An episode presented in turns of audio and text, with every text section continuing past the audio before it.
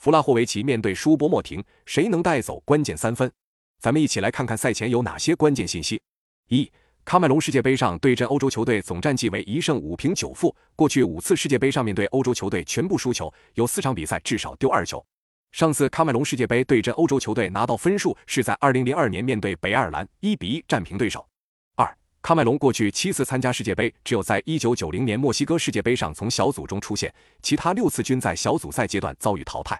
三、尽管这支喀麦隆队内进球最多的阿布巴卡尔在二零二一年非洲杯上为喀麦隆打进八球，展现出个人实力，但是阿布巴卡尔此前参加的世界杯五场比赛居然没有一次射正。四。喀麦隆最近八场世界杯比赛全部输球，已经创造了世界杯连败场次第二长的记录，仅次于墨西哥的九连败。